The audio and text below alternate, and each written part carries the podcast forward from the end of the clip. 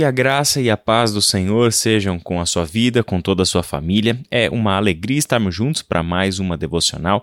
Hoje vamos conversar sobre o Salmo número 20 e esta é a quinta devocional da série O Caminho do Justo.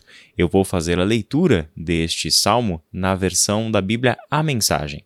Que o Eterno venha em seu socorro quando acontecer o desastre, e o nome do Deus de Jacó o ponha fora de perigo que ele mande reforços do Santo Monte, despache suprimentos de Sião. Aprove suas ofertas e celebre seus sacrifícios. Conceda o que o seu coração desejar e realize seus projetos. Quando a vitória estiver nas nossas mãos, vamos celebrar com muita festa e conduzir o desfile com nossas bandeiras. Que o Eterno atenda todos os seus desejos. Então está combinado. A ajuda está a caminho, uma resposta está vindo e tudo vai dar certo. Está vendo aquele pessoal ali polindo seus carros de luxo e aqueles escovando seus cavalos? Os carros vão enferrujar, os cavalos ficarão mancos, mas nós estaremos firmes, de pé. Faz do Rei um vitorioso, ó Eterno. Responde-nos no dia em que chamarmos por ti. Esse é um salmo lindo como todos os salmos, mas este nos chama a atenção em especial hoje porque fala de um grito de alegria, um grito de celebração, porque reconhece que o Senhor ouve e o Senhor socorre o seu povo no dia da desgraça. É inevitável que o sofrimento, que uma desgraça, que algo inesperado, que coisas que não estavam nos planos aconteçam e façam com que a gente precise se adaptar. Coisas que nos dão um choque e que nos fazem questionar algumas coisas. Sentimos o abalo no chão sob os nossos pés e logo entramos em desespero. É normal que essas coisas aconteçam, embora a gente nunca quer que essas coisas aconteçam conosco ou com as pessoas que nós amamos. Sempre queremos uma vida tranquila, uma vida de paz, com uma pequena e acertada dosagem de aventura na vida, e isso já nos basta, isso já nos seria o suficiente. Mas todos nós sabemos que a vida é cheia de imprevistos, que a história pode dar voltas, e neste mundo de inconstância no qual nós estamos vivendo, nós encontramos o Senhor, que é aquele que ouve o nosso clamor, no dia da desgraça, no dia do sofrimento, no dia da angústia. E isso é algo muito bonito dos salmos, porque os salmos, na sua totalidade, eles são uma grande bênção para o povo de Deus, para esse povo que desejou, que decidiu andar no caminho dos justos. Mas alguns deles, como o Salmo 20, é literalmente uma bênção. Todo salmo é um desejo, é expressão de um desejo. Se nós lermos o Salmo numa tradução convencional, por exemplo, como a NVI ou a NVT, a gente vai ver que as sessões do Salmo sempre começam com este desejo que o Senhor responda, que o Senhor do seu santuário envie socorro, que ele se lembre de suas ofertas, que ele conceda, e todas essas expressões de desejo em forma de uma oração nada mais são do que pedir para que o Senhor faça aquilo que ele vem fazendo sempre aquilo que as nossas histórias, desde as mais antigas, as histórias dos nossos antepassados bíblicos, já diziam que Deus fazia. Ele é aquele que responde ao clamor do seu povo em tempos de desgraça, de sofrimento. É Ele que nos guarda de todo mal. É Ele quem envia socorro, porque está perto e não recolhe a sua mão, uh, não nega a sua bênção sobre o seu povo. É Ele que vê sim a nossa intercessão, o nosso clamor. Então, este é o Senhor que pode conceder os desejos do nosso coração e dar a nós sucesso em todos os nossos planos. É claro que a gente precisa colocar um ponto de exclamação nesse verso 4, ah, porque algumas pessoas podem entender que Deus está aqui ah, comprometido a conceder os desejos do coração como se ele fosse um gênio da lâmpada.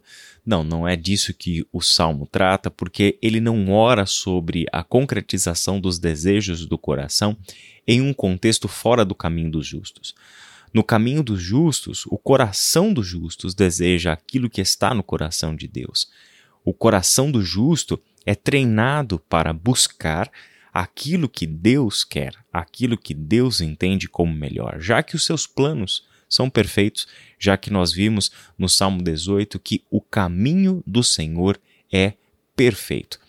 É neste caminho onde as coisas são perfeitas, onde as coisas são justas, onde as coisas são verdadeiras, onde tudo está iluminado, onde tudo pode ser visto, onde as trevas não prevalecem, é ali que nós buscamos os melhores desejos.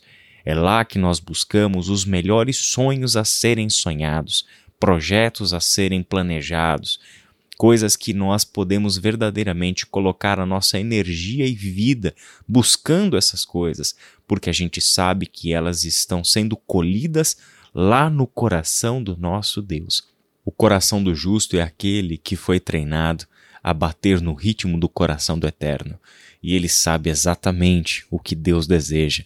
Às vezes a gente tem amigos muito íntimos, pessoas próximas da gente, que apenas com um olhar a gente sabe o que a outra pessoa está pensando, o que a outra pessoa ah, está desejando, está achando de uma situação. É mais ou menos esse nível de intimidade, de coração para coração, que nós precisamos aprender a ter com o nosso Deus e entender como reagir diante de uma situação, como a responder a algo que a vida colocou diante de nós, simplesmente porque o nosso coração está pulsando no mesmo ritmo do coração do nosso Deus.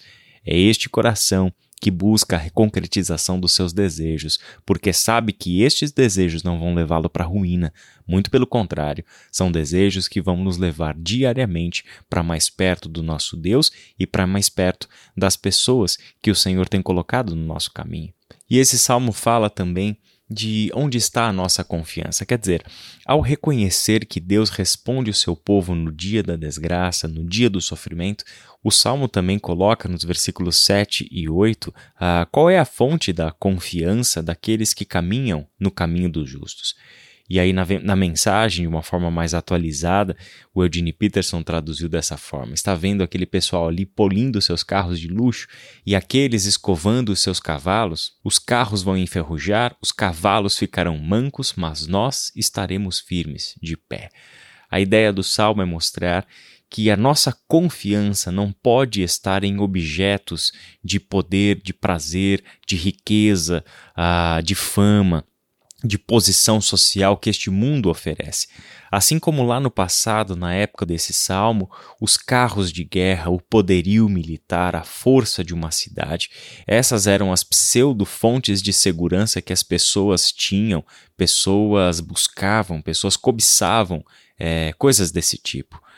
Mas tudo isso é passageiro, tudo isso vai ficar por aqui essas coisas se destroem, essas coisas podem ser roubadas, essas coisas vão perecer pelo próprio uso delas. Só que aqueles que permanecem no Senhor, aqueles que clamam ao Senhor, aqueles que decidiram caminhar no caminho dos justos, esses permanecem firmes e permanecem de pé porque sabem que a sua confiança está no Senhor e não nos seus carros de luxo, e não nos seus cavalos, e não nos seus carros de guerra, e não nas suas armas e no seu poderio, e não em nenhuma outra coisa que pode oferecer para o ser humano qualquer sentimento de segurança ou fonte de confiança. Nós estamos chamados por este salmo a renovar a nossa confiança no Senhor e mesmo que você, hoje, meu irmão, minha irmã, esteja passando pelo dia da desgraça, esteja enfrentando hoje o dia do sofrimento e da angústia, que o Salmo 20 seja recebido por você como um bálsamo do Senhor, uma bênção de que o Senhor ouve o nosso clamor e nos socorre no dia da angústia, que o Senhor responde às nossas orações e envia socorro no tempo certo. Que Deus te abençoe e até amanhã.